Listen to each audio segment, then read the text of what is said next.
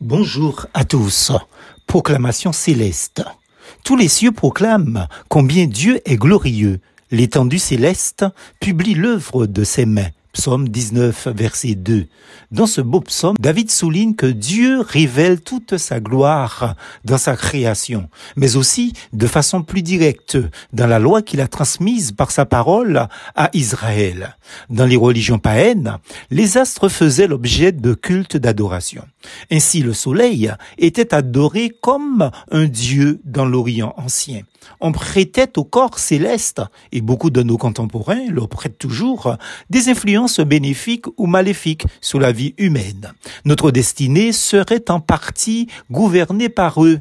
David affirme par la révélation de la parole de Dieu, bien au contraire, qu'ils sont des œuvres magnifiques du Créateur et qu'ils reflètent sa gloire. Le soleil en est le témoin resplendissant le plus joyeux. Tout l'univers proclame la grandeur et la sagesse du divin architecte. Ce ne sont pas des paroles, ce ne sont pas des discours, ni des voix qu'on peut entendre. Cependant, leur voix parvient jusqu'aux confins de la terre et leurs accents dans tout l'univers, dit David dans le psaume 19, versets 4 et 5.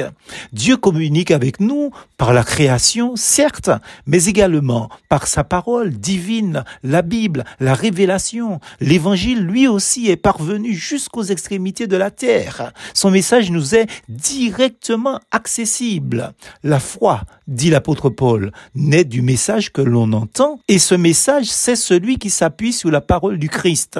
Romains chapitre 10, verset 17. C'est notre responsabilité, certes personnelle, d'être attentif à ces deux révélations que sont la création et la parole révélée dans la Bible. Plus force en Jésus.